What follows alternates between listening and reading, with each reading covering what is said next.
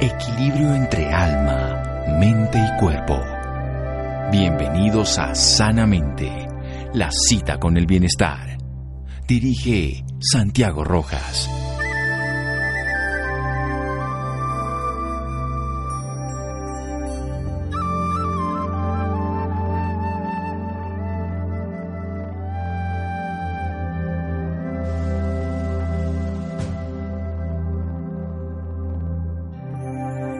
Educación es la herramienta más poderosa que puedes usar para cambiar el mundo. Nelson Mandela. Buenas noches, estamos en Sanamente de Caracol Radio. Pilar Sordo, una mujer que admiro, que quiero, es entrañable, es una mujer maravillosa. Ustedes la van a haber visto en las redes sociales hablando de muchos temas. Ella es chilena, en este momento se encuentra en su país, es autora de varios libros y me acaba de llegar un libro, Educar para sentir, sentir para educar, una mirada para entender la educación desde lo familiar hasta lo social, educar para sentir emociones, permitirnos a nosotros desarrollar ese ser humano bueno que nace, pero que se puede perder. Recordemos, un niño nace y ama a todas las mujeres, porque ama a una que le significan todas las mujeres, ama a su madre. Además, nadie nace racista, nadie nace clasista, nadie nace separatista. La educación influye en ese ser maravilloso para que sea uno u otro. ¿Cómo hacer una educación para sentir emociones? ¿Qué rol juega en este caso la sociedad? Por supuesto, la familia, la educación superior. De esos temas hablaremos con Pilar Sordo, psicóloga con destacada, es muy destacada internacionalmente aquí en Colombia. Va a estar aquí el 15 de septiembre aquí en Bogotá. Se ha dedicado a temas como los trastornos de alimentación, la psicología femenina asociada a la infertilidad, la menopausia, en fin, muchos de los temas fundamentales del ser humano, la mujer, el niño, el hombre. Querida Pilar, buenas noches, gracias por acompañarnos. Hola Santiago, ¿cómo estás? Gracias a ti por, la conversación. Un beso gigante para ti. Bueno, empecemos por este libro maravilloso donde usted dice que se sustituyen las habilidades blandas por competencias personales. ¿Qué es esto de las habilidades blandas con las que tenemos para empezar a desarrollar estas competencias personales específicas? Lo que pasa es que dentro de la psicología laboral o el mundo del trabajo siempre se dividió eh, las habilidades que se necesitaban para el mundo laboral en dos. Una eran las habilidades técnicas o llamadas habilidades duras eh, y otras eran las habilidades blandas que eran estas que son las habilidades emocionales. Pero como yo creo que las palabras generan realidades, al hablar de habilidades blandas estamos de alguna manera colocándolas como secundarias a las técnicas. Y, hoy ya está probado que lo que hace que un trabajador se mantenga en el trabajo no necesariamente es lo que sabe, sino que lo que es con lo que sabe. Y eso que es tiene que ver con el cómo maneja, expresa o libera sus emociones a lo largo de, la vida y cómo logra ir zafando de alguna manera de todas estas pautas culturales tan restrictivas que tenemos por siglos que no nos permiten decir lo que sentimos liberarse de un condicionamiento operante, en este caso diríamos tipo Pavlov, que nos pone a, seguir unos eh, laberintos sin sentido, porque no, no, los encuadra una sociedad que tiene unos delineamientos culturales, religiosos, políticos, bueno, incluso económicos en muchos casos.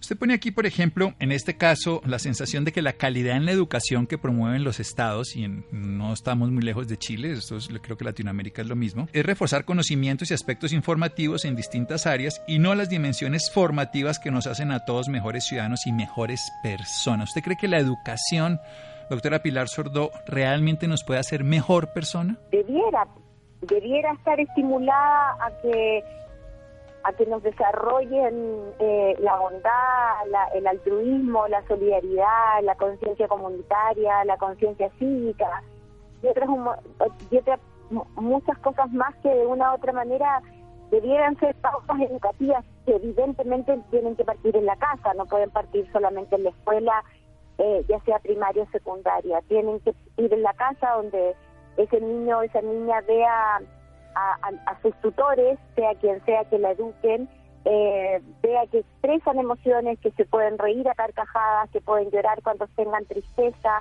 que, que puedan decir que están asustadas. Eh, que, también expresen el enojo cuando se violen los derechos, eh, que de alguna manera haya una connotación emocional donde se hable incluso de lo que sentimos a lo largo del día y no solamente de lo que hacemos, porque en general nuestras conversaciones son más bien acerca de lo que hacemos cuando se puede hacer eso, y pero nunca acerca de lo que sentimos con lo que hacemos y son dos, dos conversaciones absolutamente distintas. Bueno, doctora Pilar, vamos a hacer un pequeño corte y hablemos de lo que sentimos, pero después de este pequeño corte comercial, seguimos en Sanamente de Caracol Radio. Síganos escuchando por salud. Ya regresamos a Sanamente. Bienestar en Caracol Radio. Seguimos en Sanamente.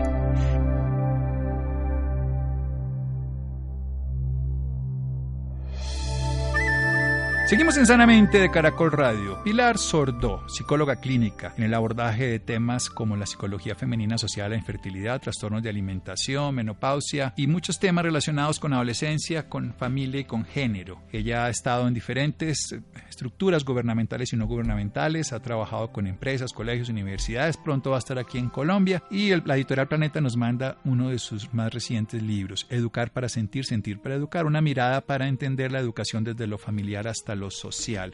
Estamos hablando de la importancia de la educación, que antiguamente se hablaba de habilidades duras, las técnicas para desarrollarse en el área laboral o las blandas, que son las emocionales vistas como algo negativo. Lo que básicamente queremos hoy en la humanidad no es solamente lo que la persona sabe, esas habilidades técnicas, sino cómo expresa sus emociones, cómo puede además expresar lo que es en cada momento de su vida. Y para eso tiene que romper con unos paradigmas, con unos condicionamientos que la sociedad le impone. Podemos ser mejores personas y mejores ciudadanos, es el reto de la educación. Entonces hay que educar para desarrollar esas habilidades. Todos nacemos buenos, pero la sociedad nos puede alterar y eso empieza desde la familia.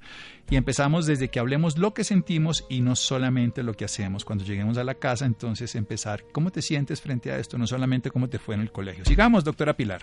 En el estudio lo que, lo que veíamos era que era súper interesante eh, preguntar en el, llegando a la casa por la tarde eh, qué, cosas en el día a cada uno de los integrantes de la familia les produjo rabia, tristeza, miedo y alegría.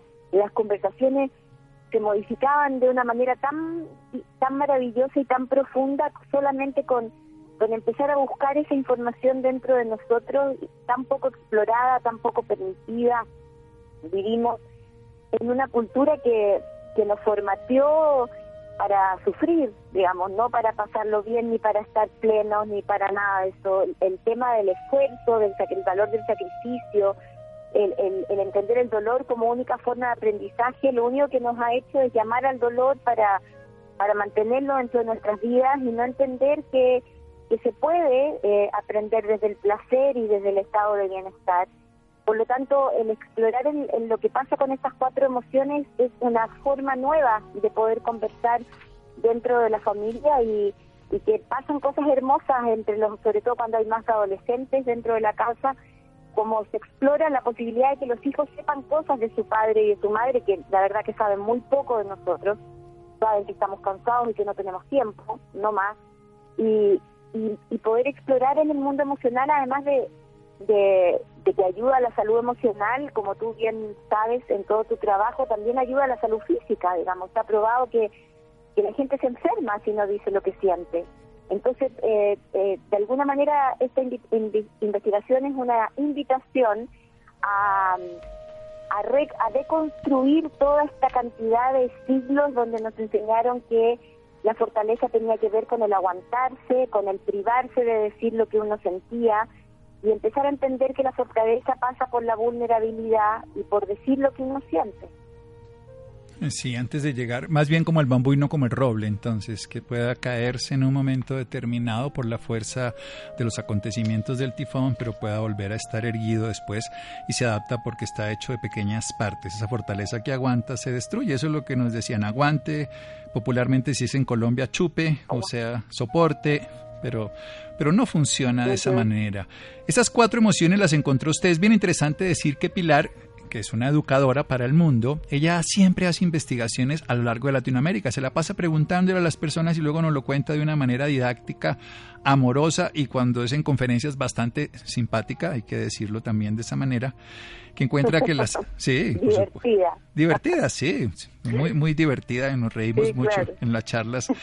Y técnicamente, sí, que es la forma de contarlo para que, entre otras cosas, para que nos identifiquemos. Como se vuelve a veces un stand-up comedy, en el sentido más práctico de, de la historia, aunque en este caso desde la ciencia y desde la conciencia, porque las dos se juntan.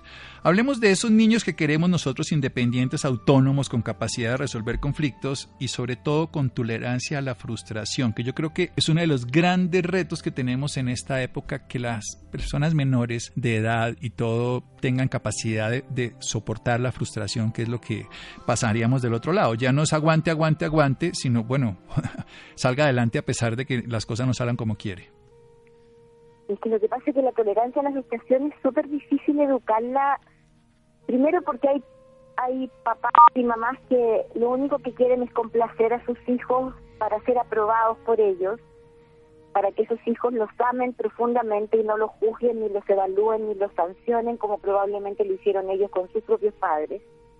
Porque además estamos en una sociedad que no enseña el concepto de reparación, porque porque ya no se arregla nada, porque desaparecieron los servicios técnicos, porque no se no sé, no se surce la ropa, no no se arregla eh, y ese concepto de reparación que ya no se vive en lo cotidiano también tiene que ver con, con aprender a que las cosas pueden fallar y se puede volver a comenzar.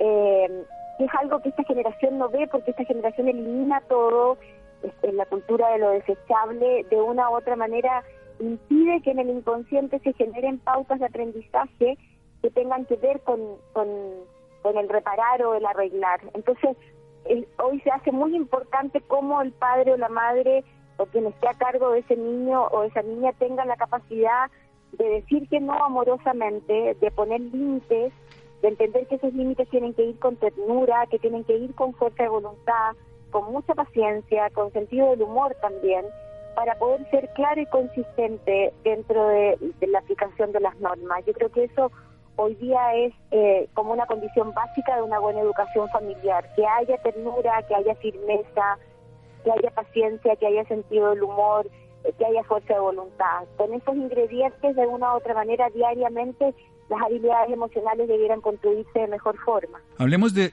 un tema esencial que es muy difícil hoy en día que se lo permitamos a los niños, el aburrimiento.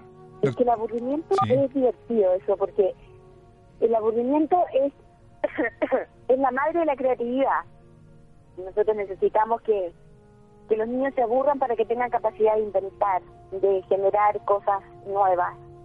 Eh, y, y, y pedimos que se aburran porque tenemos una concepción de que el aburrimiento es algo parecido al estar deprimido. Eh, y por lo tanto desde ahí perdemos todo tipo de, acción para que los niños salgan solos de ese estado. Entonces, lo que tiende a pasar es que los papás nos transformamos como en emprendedores de hijos y los fines de semana probablemente en agencias de viaje, donde objetivamente siempre tenemos que estar sacando a los niños fuera, llevándolos a algún lugar, entretenerse en un lugar para que eh, tengan ocupado ese mundo, siempre buscando, que a mí me parece que es, una falla de esta sociedad moderna tremenda, y buscar todo afuera, y no enseñar a buscar adentro de sí mismo, en el mismo silencio, en la misma quietud de una casa, cómo se puede encontrar la riqueza de un sinnúmero de cosas que, que, por, que la gran mayoría de las veces no las vemos. Sí, nosotros necesitamos aburrirnos, necesitamos poder ser creativos para resolver esa consideración de dificultad. Pasemos a, precisamente a un tema que usted lo pone como bandeja de soluciones. ¿Cómo evitar eso que nosotros ante la dificultad de los demás les impidamos tener la posibilidad de tener riesgos, de ser creativos, que lo acabamos de decir, o de tener iniciativa? ¿Cómo, cómo acabar ese concepto de darle soluciones ante cualquiera de los problemas que ellos tienen? Es que la tentación de colocar como la bandeja de soluciones frente a los niños para que no fallen, para que no fracasen, para que no se equivoquen, para que no sufran al final, es irresistible hoy día en la modernidad. Tendemos a, colocar todo a disposición. Yo siempre creo que en la vida se necesita cierto estado de incomodidad, algo que, que roce con, con el deseo y con, con el placer, porque la incomodidad de alguna manera hace crecer. La incomodidad genera cierta postura de, de, colocarte en la vida eh, tratando de disfrutar lo que tienes y no lo que te falta. Entonces, creo que, en ese sentido, eh, la bandeja tiene que tener la menor cantidad de soluciones posibles, con el fin de que cada persona busque en sí misma la solución y lo que le pasa y lo que siente porque es la mejor manera de, aumentar el crecimiento y por lo tanto aumentar los niveles de conciencia. Las soluciones que nosotros realizamos además son aprendizajes eternos, las que realizan los otros son tareas pendientes que nos tocará resolver en algún momento por nosotros mismos. Seguimos en Sanamente de Caracol Radio en un momento con Pilar Sordo. Síganos escuchando por salud. Ya regresamos a Sanamente. Bienestar en Caracol Radio. Seguimos en Sanamente.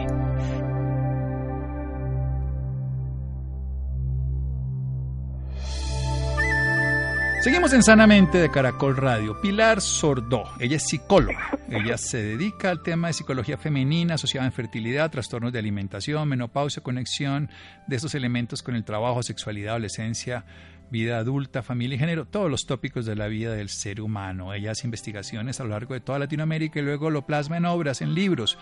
Educar para sentir, una de sus obras del editorial Planeta, Sentir para Educar, una mirada para entender la educación desde lo familiar y lo social. Ella nos cuenta fundamentalmente cómo nosotros hemos entendido mal el concepto de fortaleza, porque nuestra generación pensaba que era aguantar. Y para poder llegar a la fortaleza se requiere pasar por la vulnerabilidad, reconocer nuestra capacidad. Para eso nos vamos al otro extremo, los padres modernos, y lo que nos volvemos es tolerantes en el sentido de una manera inadecuada a las incapacidades que tengan nuestros hijos. Y para evitar en este caso que ellos nos dejen de querer o lo que sea, nos vemos complacientes. Lo que tenemos es que enseñarles a tolerar la frustración. ¿Y por qué se pasa esto? Por una sencilla razón, porque hemos perdido el concepto de reparación. Hoy todo es desechable y todo se cambia apenas empieza a dañar. Entonces, al no tener la capacidad de reparar, no transformamos, nos, solucionamos desde el punto de vista interior, no somos capaces de darle una nueva oportunidad a algo que se está deteriorando, sino lo destruimos, lo aniquilamos, lo rechazamos o lo ignoramos. Hay que poner límites, pero obviamente de manera clara y consistente, sin embargo, con ternura, no con violencia, para que se fortalezca en el mismo ser humano la fuerza de voluntad. Y ¿Qué tal el aburrimiento? El aburrimiento no es malo, el aburrimiento es el que crea la creatividad, la madre de la creatividad. Y no le solucionemos los problemas, sino preguntémosles, generemos en ellos la posibilidad de descubrir ellos mismos sus soluciones. Hablemos del respeto, que es algo que también se ha alterado mucho en esta época, doctora Pilar Sordo. Eh, es que el respeto es algo que se gana, digamos, con siendo autoridad consistente. Eh, en algún momento, en la época de mi generación, probablemente yo tengo 53, con, eh, cuando yo era niña el respeto estaba muy confundido con el miedo, eh, o era una consecuencia del temor en realidad. Hoy día el respeto hay que ganárselo, y ese eso tiene que ver con, con la consistencia, con la claridad, con el ser una autoridad clara, con no em, eh, tener esta sensación de no ser consistente con las palabras, de que lo que yo digo es lo que hago, cumplir lo que se dice, tanto en lo positivo como en una sanción que vaya a aplicar o en algo en lo que me comprometo, de alguna manera se vuelva a recuperar el valor de la palabra y desde ahí eh, el respeto es más fácil de adquirir, digamos, creo que como toda cosa buena en la vida cuesta mucho adquirirla y nada perderla. Eh, y por lo tanto eh, el cómo uno va construyendo ese proceso va a depender de cómo yo me, me paro en mi concepto de autoridad frente a la psicología o a la estructura de, la gente que vive conmigo. Doctora Pilar, yo soy mayor que usted, sin embargo creo que los dos tomamos la misma clase, se llamaba Educación Cívica. Esa clase nos la daban en el colegio y le decían a uno, un adulto, si usted no sé qué es mayor, usted lo pone en el que camine al lado de la pared y no por el borde de la acera porque se puede caer, levántese, abra la puerta, cierre, salud, una cantidad de cosas. Eso no se educa. ¿Cómo ve usted esa posibilidad para el mundo moderno? Ay, yo la volvería a colocar. Yo creo que, empezamos a suponer que eso se educaba o, aparecía en realidad como generación espontánea y no pasa así. Hay que educar esas cosas.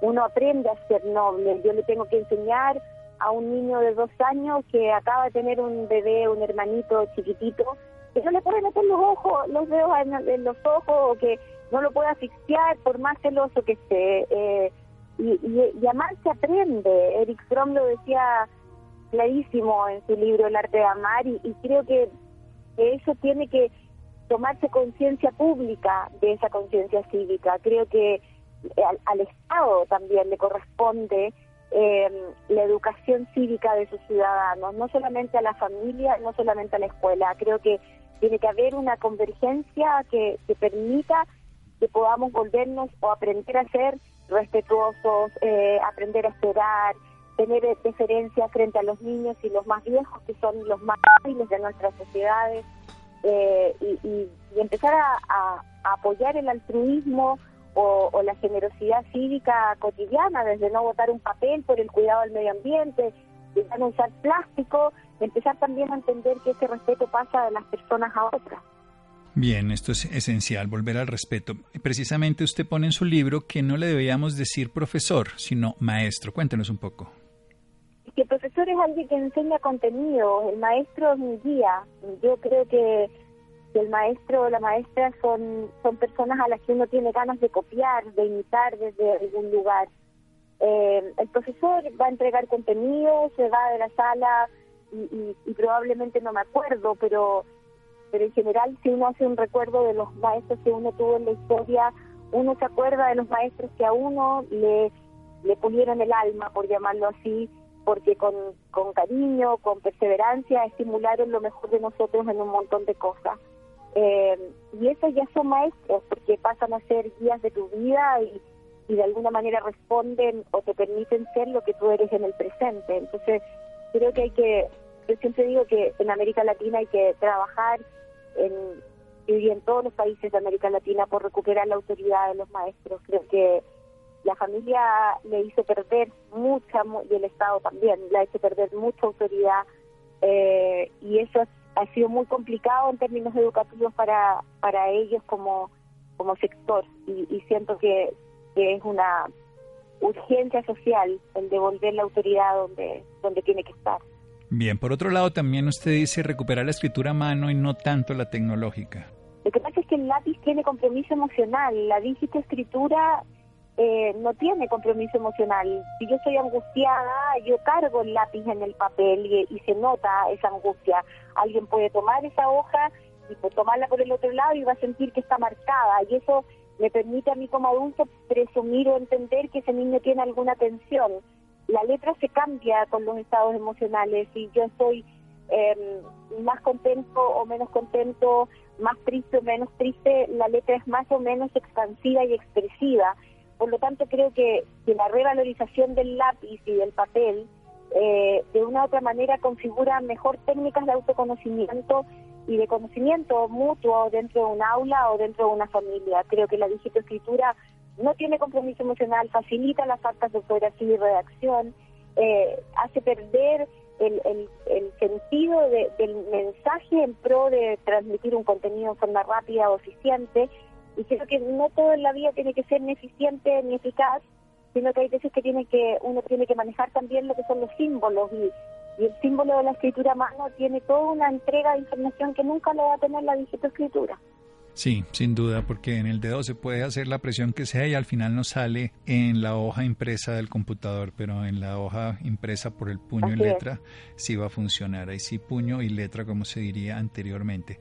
Hay una cosa bien interesante y es, gran parte de su obra que tiene que ver con la expresión de las emociones. Este modelo antiguo nuestro no lo permitía. ¿Cómo sugerir que un niño pueda expresar de una manera natural la rabia, la tristeza? Hay que, hay que decir que hay una capacidad de neuroplasticidad maravillosa cuando podemos de una manera natural no, no guardarnos emociones primarias como son la rabia, la tristeza, el miedo, en fin, la sorpresa, el asco al mismo tiempo. ¿Cómo hacer para, dentro de un contexto terapéutico, se puede hacer sin lesionar a otros?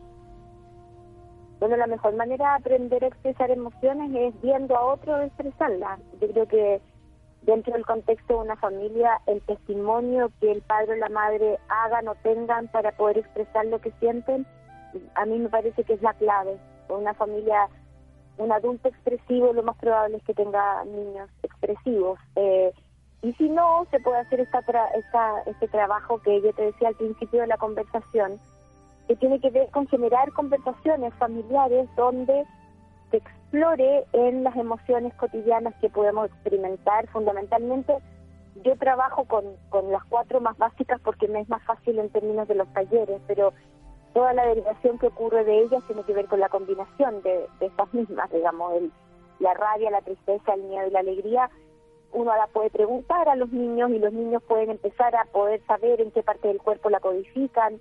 donde de una u otra manera pudieron vivir a lo largo del día cada una de esas emociones y los adultos también poder aportar a la, a la conversación de esos niños y tener la capacidad para poderlos expresar.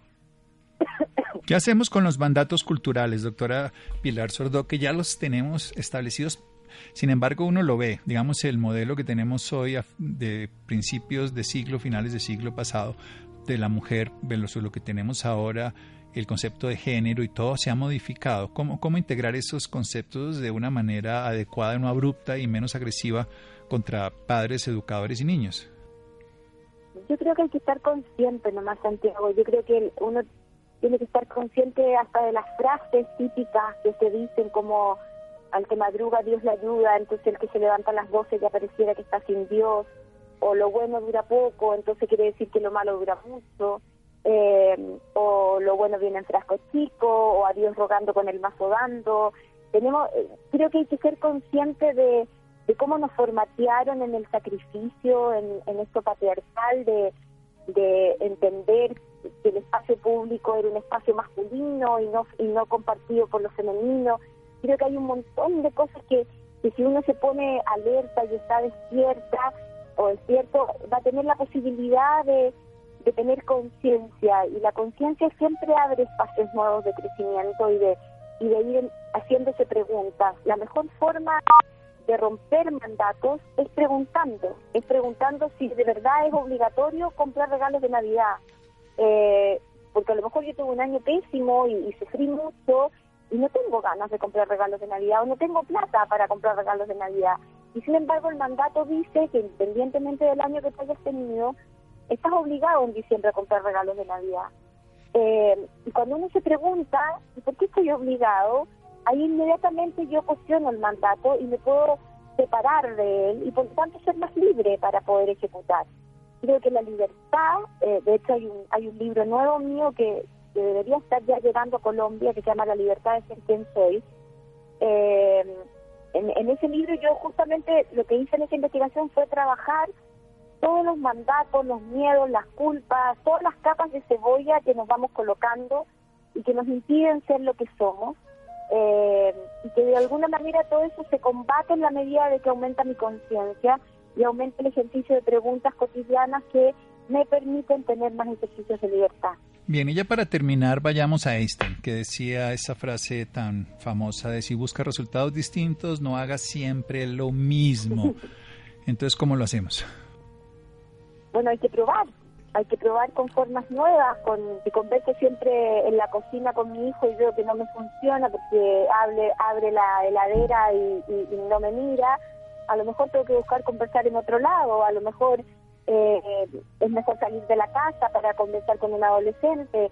Creo que la creatividad o el probar, el jugar un poco con distintas opciones siempre va a ser una opción de crecimiento. Lamentablemente los seres humanos como seres de hábitos y de costumbres que somos, tendemos siempre a repetir las mismas opciones. Y creo que de repente es bueno empezar a probar alternativas distintas para tener distintos resultados. Yo creo que eso sin duda aporta al crecimiento y a, la creatividad y a la conciencia también, que era lo que estábamos hablando recién. De acuerdo. Doctora Pilar Sordo, como siempre, amiga del alma, es un gusto aprender de usted, escucharla. Gracias, Santiago. Espero, espero verte en el ABC el 15 de septiembre para darte un fuerte y gran abrazo y pedirle a la gente que, que me siga por Instagram, que es Pilar Sordo Oficial, igual que el canal de YouTube Así que nada, que me acompañen el 15 y que, y que tú estés ahí de todas maneras es una obligación porque necesito darte un abrazo. Así que muchas, muchas gracias por la entrevista, por el llamado y por el cariño de siempre, Santiago. Muchas gracias. Bueno, muchas gracias. Eso de que necesito un abrazo me pareció ya un mandato. Ese mandato que no es cultural, sí lo quiero. Aquí lo vamos a hacer en Colombia entonces. Pilar Sordo, Educar para sentir, sentir para educar. Hay muchos más libros. Ella tiene muchos libros maravillosos. El que primero conocí, Vivir la diferencia, otras lecciones de seducción, No quiero crecer, Bienvenido dolor, No quiero envejecer y Oídos sordos, como su apellido, pero no hagan oídos sordos. Aprendan de Pilar Sordo. Muchas gracias y un abrazo. Un abrazo, te quiero mucho. Un besito. Yo también, qué maravilla. Seguimos en Sanamente de Caracol Radio. Síganos escuchando por salud. Ya regresamos a Sanamente. Bienestar en Caracol Radio. Seguimos en Sanamente.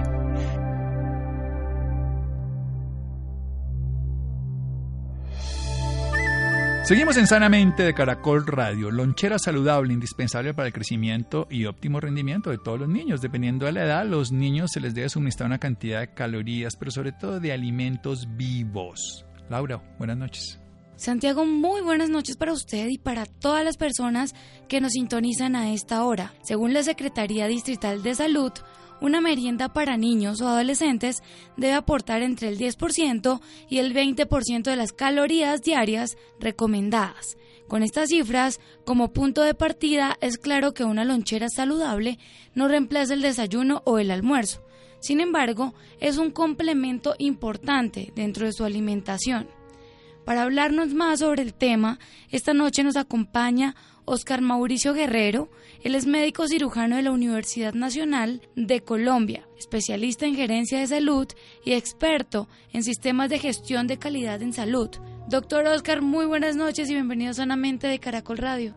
Gracias, buenas noches, muchas gracias por la invitación. Un saludo muy especial a la audiencia de Caracol. Para empezar y contextualizar un poco a nuestros oyentes, dígales qué es una lonchera saludable. Sí, una lonchera saludable es una parte fundamental de la alimentación de los niños y los adolescentes en edad escolar. Es importante porque es una hace parte de la dieta diaria prácticamente de todos los días, que es lo que dura el calendario escolar en nuestro país, y por ser una parte fundamental y como tú te decía inicialmente, un complemento de la dieta, debe tener unas características en su composición, en su tamaño, en su elaboración y en su conservación fundamentales en la salud de los niños. Doctor, ¿por qué es tan indispensable que los niños tengan esta lonchera? Hay un tema que tenemos que dejar claro y es que la lonchera ha sido, digamos, valorada en muchos casos por los padres, por los cuidadores e inclusive por los mismos colegios. Al pensar que la lonchera es un snack, es un pasabocas o que inclusive puede llegar a reemplazar un alimento principal, tal como el desayuno o como el almuerzo. Estas son concepciones cerradas, ya que la lonchera es un elemento fundamental en la dieta, debe ser consumida de ciertas características y a ciertas horas. Por lo tanto, es importantísimo que tengamos en cuenta todos nosotros, con nuestros niños, con nuestros adolescentes en edad escolar, que la lonchera hace parte fundamental de la dieta de estos chicos. Bueno, ¿y cuáles son las consecuencias que se presentan si un niño o adolescente no se alimenta de la manera adecuada? Eh, hay un problema de salud pública en este momento, eh, no solamente en Colombia, sino en el mundo, ha sido alertada por la Organización Mundial de la Salud, por el Ministerio de Salud, por las asociaciones científicas como la Asociación Colombiana de eh, Endocrinología, y es el tema del sobrepeso y la obesidad en los niños. Hay datos terribles, por ejemplo, se decía que para el 2016 en el mundo existía más de 41 millones de niños menores de 5 años con obesidad. Recordemos que un niño obeso con seguridad va a ser un adulto obeso y que va a desarrollar, junto con otros factores de enfermedades cardiovasculares, metabólicas como la diabetes, que van a limitar mucha eh, su actividad física y van a afectar pues, su calidad de vida. En Colombia eh, tenemos unos datos alarmantes, por ejemplo, la tasa de obesidad escolar está cercana al 24%, que es un dato alarmante, que nos debe poner y llamar la atención de que algo tenemos que hacer, ya sea en nuestros hogares como padres, como cuidadores, en los colegios y como entidades de salud frente al tema de la malnutrición en los niños y los adolescentes. Recordemos que un niño que sea obeso, que tenga sobrepeso, pues es un niño que va a dificultar la actividad física, entonces va a tender a ser sedentario. Es un niño que va a tener de pronto bajo rendimiento escolar, ya que un consumo alto de azúcares, eh, eh, después de consumir eh, altos niveles de azúcares en una lonchera, pues el niño puede presentar somnolencia, pérdida de atención, eh, y con el tiempo puede desarrollar, si hay otros factores hereditarios, por ejemplo, y ambientales, enfermedades cardiovasculares a muy temprana edad. Llama la atención, por ejemplo, que en los Estados Unidos eh, se disparó la alarma porque hay unos casos, eh, aumentó de manera significativa los casos de niños con diabetes tipo 2 en menores de 15 años, que es una enfermedad crónica que de la población adulta. ¿Y cómo podría ser esta lonchera? Sí, mira, la lonchera básicamente debe cumplir varias funciones. Una, pues, es proveer una fuente de energía a la mitad de la mañana, eh, en, la, en, la, jornada escolar. También debe nutrir, pues debe tener un aporte de proteínas y alimentos reguladores como vitaminas y para ese para hay varios tipos de loncheras y varios tipos de loncheras. Recuerda que no solamente es importante la conformación y la composición, sino las porciones. Para haría yo, por ejemplo, darle una fruta, no, le, doy no le doy una manzana, sino le doy dos manzanas, le doy dos naranjas, dos mandarinas, porque estoy afectando también por el tipo de porción. Un ejemplo, a un niño podemos darle, siempre que tenga una bebida, reconozco que los niños eh, requieren gran cantidad de líquido por, la, por su crecimiento, por su actividad física en el colegio. Si estamos en climas cálidos, pues obviamente que el niño va a necesitar mayor cantidad de líquido. Entonces lo que nosotros recomendamos es que el niño eh, tenga una bebida que puede ser un zumo de frutas, ojalá natural, sin adición de azúcar, o una bebida láctea. Ahí estamos eh, llenando y digamos supliendo la parte nutricional en cuanto a los líquidos.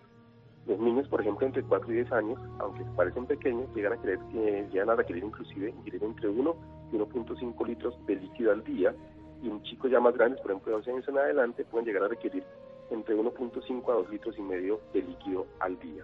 Entonces, en la lonchera es importante que vaya una bebida. Puede ser un zumo de frutas, como lo dije, y una bebida láctea. Puede venir un sándwich, un emparedado de jamón bajo en grasa y con una porción de queso. La idea es que estos sándwiches no lleven, o estos alimentos preparados como un por ejemplo, gran cantidad de salsas. Las salsas son alimentos ultraprocesados que pasan por un proceso de conservación, tienen saborizantes y que verdaderamente pues van a restar las características nutricionales de estos alimentos y podemos dar una fruta picada, por ejemplo. Entonces una bebida láctea o un zumo, que es el líquido, un sándwich eh, muy natural con un pan integral puede ser, con jamón bajo en grasa y con una porción de queso sin adiciones de salsa, podemos adicionar algún tipo de, vegetal como eh, tomate o lechuga y podemos dar una fruta picada. Otro tipo, por ejemplo, de otro tipo, por ejemplo, de, lechera puede ser que añadamos unas galletas de soda, unas galletas de avena, puede tener una fruta, la bebida que dijimos que pues, puede ser el zumo de fruta o una bebida láctea y algún tipo de, de maní, uno de esos, otro fruto seco. Bueno, doctor, súper importante esta información que nos acaba de brindar. Y bueno, y para finalizar, me gustaría que le dijera a nuestros oyentes dónde pueden encontrar más información sobre el tema o sobre usted si lo desean. Lo importante, nosotros eh, prestamos servicios de atención médica domiciliaria y también a áreas protegidas, por ejemplo, los colegios. En nuestra práctica diaria encontramos gran cantidad de alteraciones de la salud digestiva de los niños relacionadas con una mala nutrición y en muchos casos con una inadecuada preparación de la lonchera. Recuerden también que no solamente la, no solamente la conformación, sino que es la conservación de la lonchera. Muchos chicos salen temprano de su casa, se separan con la mejor intención la mamá, el papá, los cuidadores de la lonchera, pero pasan tres o cuatro horas hasta que las consumen y pueden perder los alimentos sus características organolépticas. ¿Qué son las características organolépticas? Las referentes a color, sabor, textura y pueden afectarlo.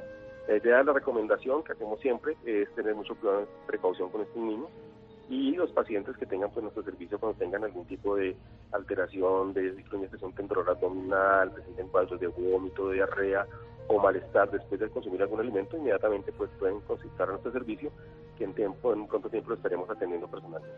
Bueno, doctor Oscar Guerrero, muchísimas gracias por esta valiosa información y por acompañarnos esta noche en Sanamente de Caracol Radio.